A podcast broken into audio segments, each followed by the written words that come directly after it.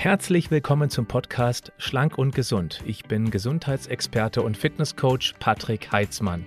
Dieser Podcast ist mir eine Herzensangelegenheit, weil ich dich unterstützen möchte, dass du noch fitter, gesünder und schlanker wirst. Schön, dass du mit dabei bist. Bevor ich mich um die Frage von Marianne kümmere, habe ich eine ganz große Bitte an meine Community, ganz speziell an dich. Mir macht das einen großen Spaß, diese Videos bzw. Podcasts für dich zu recherchieren und das eben in kurzen, auf den Punkt gebrachten Videos, dieses Wissen zu transformieren. Das macht aber auch sehr viel Arbeit und du hast sicherlich festgestellt, ich mache zwar ab und zu mal Werbung für die Marke Vita Moment, weil ich sehr überzeugt bin von diesen sehr hochwertigen Nahrungsergänzungen, bei denen ich auch im Produktionsprozess beteiligt bin, was mir sehr wichtig ist. Auf der anderen Seite schalte ich aber auch beispielsweise bei diesen ganzen YouTube-Videos keine Werbung davor. Das ist relativ ungewöhnlich. Mich persönlich nerven diese vorgeschalteten Werbevideos, denn man muss immer mindestens fünf Sekunden warten, bis die weggeklickt werden können. Ganz häufig schalte ich schon vorher ab. Das tue ich nicht, weil ich möchte gern, dass wir zack direkt im Thema drin sind. Meine Bitte an dich ist folgende. Abonniere diesen Kanal und aktiviere die Glocke. Das ist wichtig. Das tut dir nicht weh und mir hilft es, eine höhere Sichtbarkeit bei YouTube zu erreichen, weil es dann höher gerankt wird, so heißt das. Das heißt, es hat einen, der Algorithmus, der gibt dann an, okay, das scheint wichtig zu sein, was der Typ da erzählt, also schieben wir es nach oben, wenn eine Suchanfrage kommt. Du kannst mir ganz aktiv helfen, indem du diesen Kanal abonnierst, die Glocke aktivierst und mehr musst du gar nicht tun. Ich gehe dir ja nicht noch mehr auf die Nerven damit, weil du suchst ja ohnehin nach meinen Videos. Jedes Mal, wenn ein neues Video veröffentlicht wird, wirst du benachrichtigt. Wenn du den Podcast zu diesen YouTube-Videos hörst, auch da kannst du mir einen Gefallen tun und eben dann bei dir auf der Plattform das Ganze abonnieren und auch bewerten. Wenn du magst und du das YouTube-Video anguckst, schreib doch mal in die Kommentare, was dir besonders gut gefällt an meinen YouTube-Videos, beziehungsweise, wichtig, was ich noch besser machen könnte. Weil auch ich bin ja bestrebt, durch konstruktive Kritik das Ganze besser zu machen. Deswegen bin ich sehr gespannt, was hier zusammenkommt. Jetzt aber zur Frage von Marianne, die mich ebenfalls unter einem der vielen YouTube-Videos erreicht hat. Ich habe Krampfadern und es werden mehr. Mir macht das Sorge. Hast du eine Idee, wie ich das ausbremsen kann? Zunächst einmal ein bisschen was Grundsätzliches. Es ist ja so, dass das Blut natürlich durch das Herz, durch die Gefäße gepumpt wird. Ganz besonders anspruchsvoll ist es, wenn das Blut unten in den Beinen hängt. Dazu musst du dir Folgendes vorstellen. Ich mache jetzt mal ein einfaches Bild. Du hast ein rohes Ei, also relativ verletzlich. Und da stellst du einen Fingerhut voll Wasser oben drauf. Würde dieses Ei dadurch kaputt gehen? Natürlich nicht. Wenn wir aber einen großen Eimer Wasser nehmen, 5 Liter, und das auf das Ei draufstellen, würde jetzt dieses Ei kaputt gehen? Ja, aber sowas von. Das bedeutet, Druck von oben, Schwerkraft heißt, dass unten unter, diesen, unter dieser Schwerkraft dieser Druck da ist und das eben, was da unten stattfindet, in dem Fall ist das Hühnerei, das eben stabil sein muss und dass mehr Kraft aufgewendet werden muss. Und genauso kann man das sehen, wenn das Körpergewicht oder eben letztendlich der Blutdruck wortwörtlich, also wir haben ja grob fünf Liter Blut, was von oben nach, nach unten durch die Schwerkraft drückt und es muss ja von unten wieder nach oben gepumpt werden. Das heißt, alles in der Peripherie unten herum ist einem höheren Druck unterlegen. Und dann ist es ja so, dass eben, wenn das Blut von unten wieder nach oben gepumpt werden muss, natürlich auch eine ordentliche Kraft wirkt. Also jedes Mal Herzschlag, zack, drückt das Blut wieder hoch in den Organismus.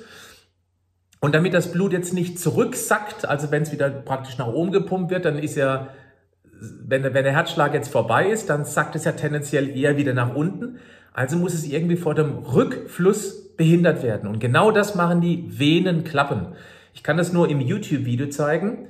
Ich lege meine Finger aneinander und jedes Mal, wenn von unten praktisch dann das Blut hochgedrückt wird, dann gehen die Venenklappen auf und sobald eben das Herz wieder aufhört, der Druck nachlässt, dann fliegen die wieder zusammen. Das heißt, Blut kommt von unten nach oben durch, jetzt gehen die zusammen, das sackt es wieder rum auf die Venenklappe, aber rutscht nicht mehr da ganz unten durch. Und genau diese Venenklappen sind hauptsächlich dafür verantwortlich, wenn sie nicht funktionieren, dass wir geschwollene Beine haben, dass wir Besenreise haben. Das ist schon mal die erste, also die Vorstufe für potenzielle Krampfadern und eben irgendwann später werden es die Krampfadern sein. Das heißt, diese Klappen sorgen dafür, dass das Blut von unten nach oben fließen kann, aber eben nicht mehr zurückfließt sozusagen. Und wenn jetzt diese Venenwand von den ganzen Venengefäßen und eben auch diese Venenklappen, das ist ja letztendlich nichts anderes als Bindegewebe, äh, Bindegewebe, wenn das geschwächt ist, dann funktionieren auch die Klappen nicht mehr so, wie sie funktionieren sollen. Und dann rutscht da wieder ein Teil des Blutes zurück. Das Blut staut sich dann in den Venen und dadurch weiten die sich auch immer mehr. Und irgendwann treten halt Besenreißer und dann danach Krampfadern hervor. Das ist die Problematik an der ganzen Geschichte. Das hat also etwas mit Durchblutungsstörung zu tun. Das ist praktisch dann die Ursache sozusagen. Wobei die Ursache ist ja dieses geschwächte Bindegewebe und das ist erblich bedingt. Das ist schon mal Punkt Nummer eins, was aber jetzt nicht heißen soll, okay, dann kann ich nichts tun, ich habe Besenreise, ich habe Krampfadern. Ähm, Wenn es erblich bedingt ist, dann kann ich mich zurücklehnen, weil ich kann ohnehin nichts machen. Das ist völliger Quatsch. Denn das, was das deutlich begünstigt, die Entwicklung von Krampfadern, das ist ganz klar Bewegungsmangel. Warum? Weil du sowas wie eine Venenpumpe, eine Wadenpumpe hast. Wenn du dich also bewegst, wenn du dich viel bewegst, wenn du läufst, dann hast du jedes Mal, wenn du praktisch deine Wadenmuskulatur aktivierst, eine Unterstützung in diesem Pumpprozess nach oben. Das Schlimmste, was du machen kannst, ist langes Liegen, beziehungsweise langes Sitzen und das tun viele von uns, ich natürlich auch. Ich habe Gott sei Dank zum Ausgleich eben meinen Sport. Aber auch langes Stehen. Du darfst nämlich auch nicht vergessen, dass natürlich Übergewicht maßgeblich dazu beiträgt, dass der Druck von oben auf die Flüssigkeit nach unten eben, dass, dass je mehr Übergewicht am Start ist, desto mehr Druck habe ich nach unten, desto mehr wird ein möglicherweise erblich bedingt schwaches Bindegewebe noch weiter auseinandergezogen sozusagen und dann kann es Probleme geben. Man muss beim Übergewicht unbedingt unterscheiden zwischen muskulärem Übergewicht, weil auch ich bin tatsächlich übergewichtig laut BMI, weil ich verhältnis viel, verhältnismäßig viele Muskulatur habe Jemand, der das gleiche Gewicht wie ich hat, aber eben sehr wenig Muskulatur, bei dem hat es eine andere Wirkung, weil Muskulatur bedeutet ja auch Muskeln und mehr Muskeln in den Beinen und die helfen eben das Gewebe auch besser zu verschnüren sozusagen, ja? Was ebenfalls ein Problem ist, das sind zu eng liegende, anliegende Hosen, vor allem im oberen Bereich.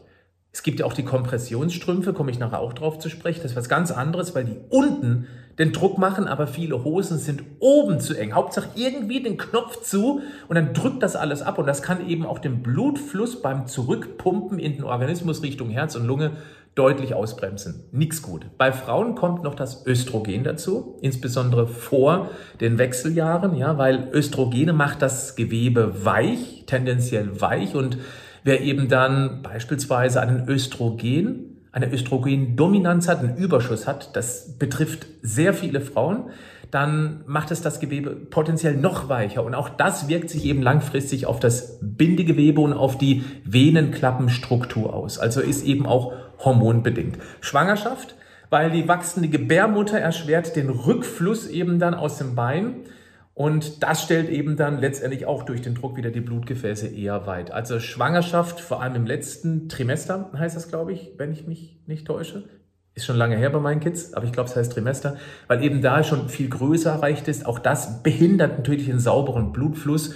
Wenn man da eben dann dicke Beine hat, sich durch das wachsende Gewicht, durch den Bauch auch nicht mehr ganz so gerne bewegt, das betrifft ja nicht alle, aber viele, die sich dann eher hinlegen, dann ist das natürlich ein Teufelskreis in dem Fall, ist klar. Dann natürlich auch die Gefäßalterung, Logisch, die ist aber hauptsächlich lebensstilbedingt, denn wer sich generell eher schlecht ernährt, wird auch dadurch genetisch bedingt weicheres Bindegewebe in diesem Prozess deutlich verschnellern. Ganz klare Sache, wir brauchen regelmäßig Eiweiß, damit das Bindegewebe auch gut funktioniert. Wir brauchen beispielsweise regelmäßig Vitamin C, weil es die kollagenen Eiweißfasern im Bindegewebe praktisch miteinander vernetzt. Da ist Vitamin C unheimlich wichtig. Und der Standarddeutsche isst definitiv viel zu wenig Vitamin C. Da reichen auch nicht zwei Äpfel am Tag. Das könnt ihr vergessen, das funktioniert nicht. Dann natürlich auch generell Hindernisse in den Blutgefäßen. Und zwar die innerste Blutgefäßschicht nennt sich Intima und die ist normalerweise spiegelglatt. Und durch den Lebensstil, beispielsweise auch insbesondere durch Rauchen, durch viele freie Radikale, raut dieses Gewebe immer mehr an. Es entwickeln sich minimale Entzündungen und dann wird aus diesem spiegelglatten, aus dieser Innenwand eher, eher was, was Schmirgelpapiermäßig ist. Ich mache es mal jetzt ein bisschen überspitzt. Und dann ist, der, ist die Reibung des Blutes mit, Mini, mit Mikroverwirbelungen da und das ist eben auch etwas, was sehr, sehr kontraproduktiv ist. Ja, jetzt möchte ich aber gerne über die Gegenmaßnahmen sprechen. Um die geht es ja letztendlich. Da habe ich mir insgesamt zehn notiert. Die werde ich jetzt Stück für Stück mit dir durchsprechen. Also, Nummer eins, ganz klare Priorität. Übergewicht senken, sofern sie nicht muskulär bedingt, äh, solange es nicht muskulär bedingt ist. Denn Übergewicht hat immer die Korrelation mit einem entgleisten Blutzuckerspiegel. Das gilt nicht immer, aber in ganz häufigen Fällen. Und ein hoher Blutzuckerspiegel, manchmal auch unbemerkt, im Prädiabetes, also Vorstufe zum ausgewachsenen Diabetes Typ 2, ist ein großes Problem, weil das sehr entzündlich wirkt im Organismus und eben das genau diese Gefäßalterung massiv begünstigt. Das muss man wissen. Deswegen ist das mit Abstand der wichtigste Punkt. Hier könnte ich auch schon Schluss machen, weil wer das Übergewicht unter Kontrolle bekommt, der profitiert gleich von ganz vielen verschiedenen Effekten. Weniger Druck von oben durch das Übergewicht tendenziell mehr Bewegung, weil wenn man sich leichter fühlt, wenn man leichter ist, sich leichter fühlt, sich auch lieber bewegt. Dann kommt eben ein gesünderer Lebensstil mit mehr Vitaminen, zum Beispiel dann Vitamin C dazu oder mehr Vitalstoffversorgung und regelmäßig Eiweiß. Gehen wir aber direkt zum Punkt zwei, weil der hakt da direkt mit ein. Es wäre ganz wichtig, die Entzündungsneigung zu reduzieren. Also weg mit sehr viel Getreideprodukten, mit Zucker und vor allem eben auch einen sehr, sehr stressigen Lebensstil. Klar, das kann man nicht immer ganz einfach wegregulieren, ähm, das geht nicht. Aber solche Dinge wie Rauchen, das ist auch ein ganz wichtiger Angriffspunkt, wie vorhin schon erwähnt, durch diese extreme freie Radikalbildung. Weniger Alkohol, klar. Ist alles nicht so einfach, wenn man dem verfallen ist. Gerade Nikotin und Alkohol, das ist ja eine legalisierte Droge. Und äh, das einfach abzuschalten, für viele ist es nicht so einfach. Aber das wäre eben ein ganz wichtiger Fokus in dem Moment. Wenn ich mich gesünder ernähre, dann neige ich auch mehr dazu, mich insgesamt viel gesünder zu verhalten. Und dann könnte es einfacher sein, durch eine ordentliche Vitalstoff- und Eiweißversorgung, dass wir Synapsenfasching basteln durch einen gesünderen Lebensstil und wir das nicht zwangsläufig über das Nikotin beziehungsweise über den Alkohol benötigen. Also könnte das ein wunderbarer Nebeneffekt sein, wenn wir endlich, endlich unseren Lebensstil tendenziell verbessern. Nicht von heute auf morgen. Ihr wisst, ich bin dagegen. Ich mache das ganz anders mit meinem Online-Coaching leichter, als du denkst. Ich hoffe, du kennst das schon. Wenn nicht, dann schau dir mal das Informationsvideo dazu an. Ich verlinke das in die Show Notes beziehungsweise in die Videobeschreibung. Nimm dir diese paar Minuten, schau es dir an, lass auf dich wirken, ob ich dich ja irgendwie emotional packe, weil ich finde, das ist immer die Grundvoraussetzung. Du musst mir als Coach vertrauen. Und wenn du siehst, dass wir eine ganz andere Herangehensweise haben, wie wir den Menschen gesunde Ernährung beibringen, weit weg von Diäten und Punktezählen, dann kann es sehr gut sein, dass das der wichtigste Schritt in Richtung eines gesünderen Lebensstils ist. Okay, also klick mal auf den Link, guck dir das Informationsvideo dazu an. Entzündungsneigung reduzieren heißt auch, dass wir mehr äh, Nahrungsergänzung vielleicht mal ganz gezielt einsetzen. Omega-3 beispielsweise, wo wir alle drastisch unterversorgt sind, hilft, potenzielle Entzündung aus dem Körper zu nehmen, genauso wie Curcumin. Das würde ich als Kur empfehlen. Mal eine Dose lang, zweimal am Tag eine Curcumin nehmen das wirkt Entzündung entgegen. Dann genauso wie Vitamin C, wie vorhin erwähnt, auch mal eine konzentrierte Nahrungsergänzung. Ich verlinke auch mal solche Produkte in die Show Notes, in die Videobeschreibung. Die gibt es nämlich auch bei Vita Moment. OPC habe ich noch hier stehen, macht auch sehr viel Sinn. Das ist gerade wunderbar als Gefäßschutz geeignet, dieses OPC. Es ist ein ganz starkes Antioxidant. Der dritte Punkt ist Sport und Bewegung. Ja, es gibt auch extra Venenübungen. Da würde ich dir empfehlen, ich möchte es keine zeigen hier, sonst müsste ich hier alles umbauen. Aber es gibt genügend YouTube-Videos. Wenn du Venenübung eingibst, dann findest du eine ganze Menge. Empfehlenswert finde ich auch Trampolin, so ein Mini-Trampolin. Passt auch wunderbar zu Hause hin. Und wenn du abends Fernseh guckst, Serie guckst, Nachrichten guckst, was auch immer, oder dieses YouTube-Video, oder Podcast hörst, dann kannst du auch nebenher ein bisschen auf dem Trampolin dich bewegen. Das macht viel aus, weil das ist immer ganz kurz Druck und Zug ins Gewebe und das unterstützt nämlich genau diese Venenpumpe. Es fördert die Durchblutung und alles, was die Durchblutung fördert, hat einen direkten Einfluss, weil eben das Venenblut schneller nach oben katapultiert wird. Auf der anderen Seite wird auch das Gewebe drumherum besser mit Nährstoffen versorgt durch diese Bewegung. Und das hilft natürlich dann, dass der Alterungsprozess drastisch ausgebremst, möglicherweise sogar umgekehrt wird. Punkt Nummer vier, Apfelessig. Ja, Apfelessig, tatsächlich habe ich kürzlich auch ein Video hier veröffentlicht zu. Hat nämlich auch eine durchblutungsfördernde Wirkung und man kann es auf die Stellen auftragen, wo sich Besenreißer, möglicherweise Krampfadern schon entwickelt haben. Da muss ich sagen, das habe ich nur recherchiert. Ich habe das selber nie ausprobiert. Ich finde es immer ein bisschen kryptisch, dass man sagt, okay, Apfelessig, damit alles gut. Das reicht nicht. Ganz wichtig, nur mit Apfelessig morgens einen Topf getrunken oder auf die Stelle aufgetragen, wirst du kaum eine Verbesserung erzielen. Aber als Add-on, als zusätzlich, da würde ich das tatsächlich empfehlen, auch weil es gesund für den Darm ist. Wenn du Lust hast, guck dir mal das passende Video dazu an, was hier veröffentlicht worden ist. B-Vitamine. B-Vitamine sind wir ohnehin alle schlecht versorgt. Wenn du einen hohen Homozysteinspiegel hast, das ist ein Wert, den du aus meiner Sicht dringend einmal messen lassen solltest beim Arzt. Homozystein, das sollte sich ja im Referenzbereich auf jeden Fall unter dem Bereich Rot aufhalten. Ich mache das mal stark vereinfacht. Das ist ein Stoffwechsel-Zwischenprodukt aus der aus, der, äh, aus dem Methioninstoffwechsel, also sprich ähm, einer bestimmten Aminosäure. Und das kann man sich vorstellen wie messerscharfe Kristalle. Und diese messerscharfen Kristalle müssen eigentlich weiter verstoffwechselt werden, damit sie eben unbedenklich werden. Und dazu braucht es das Vitamin B6, B9 oder auch als Folsäure, als Folat bekannt und eben B12. Und wenn nur eines von diesen B6, B9, B12 fehlen würde, dann wird dieses messerscharfe Kristall nicht richtig verpackt und kann eben dann diese äh, minimalsten Gefäßverletzungen verursachen. Und da haben wir vorhin schon mal gesprochen, das macht eben auf lange Sicht dann Probleme. Also Homozystein sollte niedrig sein. Ein B-Komplex-Präparat, das hilft auf alle Fälle genügend B-Vitamine zu bekommen. Punkt Nummer 6, langes Stehen oder Sitzen vermeiden, wie vorhin angesprochen. Gehen ist was anderes als stehen und natürlich was völlig anderes als sitzen. Aktiviere die Wadenpumpe. Punkt Nummer 7, enge Kleidung und zu hohe Schuhe meiden. Ja, das betrifft jetzt vermutlich tendenziell eher Frauen als Männer, wobei heute ist ja alles möglich mit hohen Schuhen, auch bei Männern. Aber das Ganze kann eben den Blutfluss unterbrechen. Die Schuhe, weil es eben unten sehr, sehr drückt und vor allem die Hose oben, wie vorhin schon kurz erwähnt, muss ich nicht näher erwähnen, deswegen eher lockere Kleidung und nicht auf Biegen und Brechen den Knopf irgendwie zumachen. Das wäre ungünstig. Punkt Nummer 8, Kompressionsstrümpfe. Ganz wichtig, wenn unten Druck auf der Wade ist, also im Fuß im Wadenbereich und da sehr eng anliegt, das ist was anderes, weil ich mache das jetzt wieder als mit den Händen, das sehen die Podcaster jetzt nicht, aber wenn ich praktisch Blut durch jeden Herzschlag wieder Blut nach oben gepresst und was dann passiert ist das hier. Pulsartig werden ja ganz, ganz minimal die Blutgefäße gedehnt. Und die Kompressionsstrümpfe legen sich also außen rum und drücken das. Und das heißt, die geben nicht so sehr nach und dann ist der Druck eben schneller nach oben. Das heißt, das Blut ist schneller wieder im oberen Bereich des Körperkreislaufes. Und deswegen helfen Kompressionsstrümpfe auf alle Fälle. Punkt Nummer 9.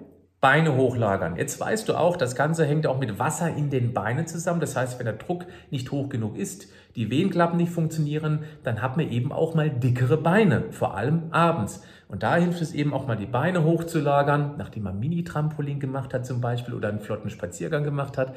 Und dann kann eben das viel, viel besser wieder abfließen. Dann ist der Druck da unten aus den unteren Extremitäten deutlich verringert. Letzter Punkt, da sind wir durch. Keine heißen Bäder oder Sauna oder auch direkte Sonneneinstrahlung. Hitze sorgt dafür, dass es sich natürlich etwas ausdehnt und das kann eben diesen Druck minimal erhöhen. Das ist nicht gut. Kalte Knie- und Schenkelgüsse, die sind sehr hilfreich, weil diese Kältereize die Gefäße eben auch etwas, also minimal zusammenziehen lassen, einfach von außen in mit kalten Wasser drüber. Und äh, ja, damit haben wir zehn Punkte. Du suchst ja eins, zwei, drei raus, wo du sagst, okay, das passt zu mir, das kann ich umsetzen und dann hast du auf jeden Fall etwas dagegen getan. Ich wünsche dir ganz viel Erfolg dabei und wenn du jetzt noch eine Idee hast, was man sonst noch tun kann gegen Besenreißer, oder gegen Krampfadern, dann würde ich mich sehr freuen.